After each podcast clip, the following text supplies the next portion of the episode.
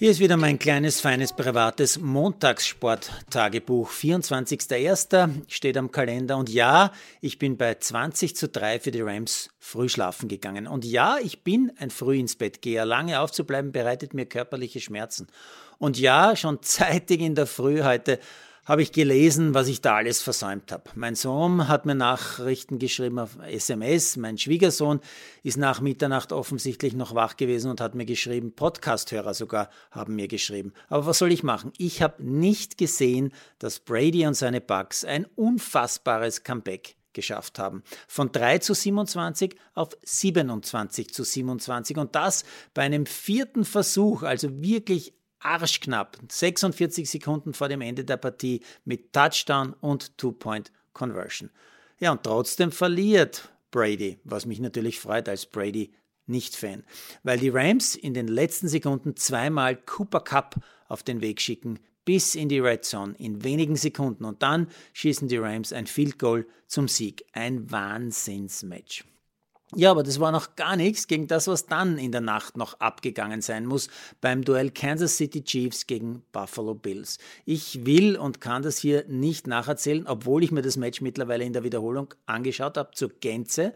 Es ist auf jeden Fall ein absolutes Must-Watch. Sowas habe ich noch nicht gesehen. Auf YouTube gibt es eine 17 Minuten Zusammenfassung, weil so viel passiert ist. Ich sage nur so viel. Vielleicht schaue ich mir sogar noch einmal an, obwohl ich es jetzt schon in der Wiederholung gesehen habe.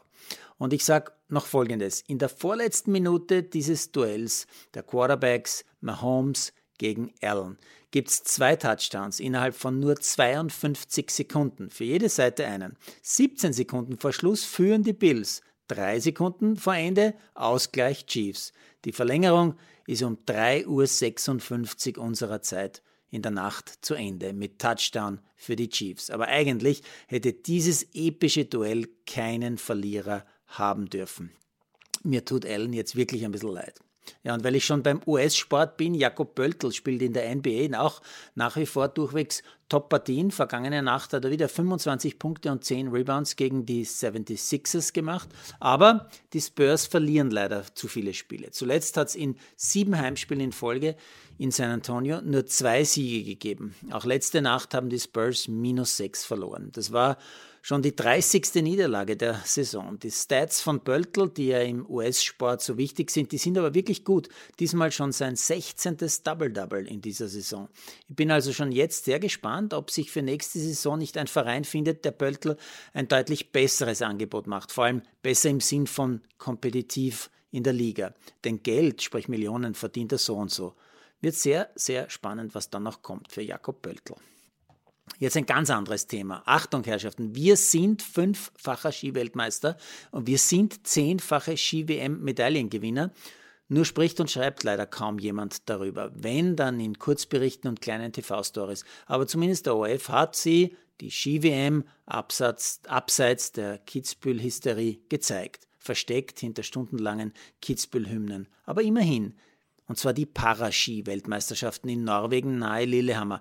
Da haben unsere österreichischen Athleten zehn Medaillen gemacht, wobei eigentlich sogar 20, denn auch jeder Begleitfahrer hat natürlich zu Recht eine Medaille erhalten. Und weil diese großartigen Leistungen ziemlich untergegangen sind, hier noch einmal in aller Kürze. Goldmedaillen für Barbara Eigner mit ihrem Guide Clara Sikora im Riesentorlauf, Johannes Eigner mit Guide Matteo Fleischmann Gold im Slalom und im Parallelevent, Markus Salcher in der Abfahrt und im Super-G jeweils Gold.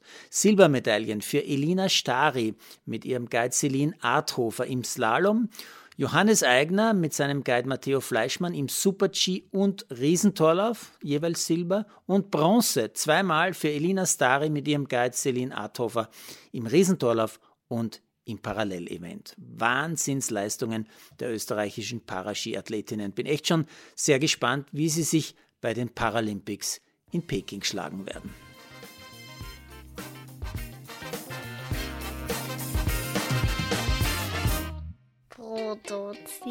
Von Malderino Chiesens.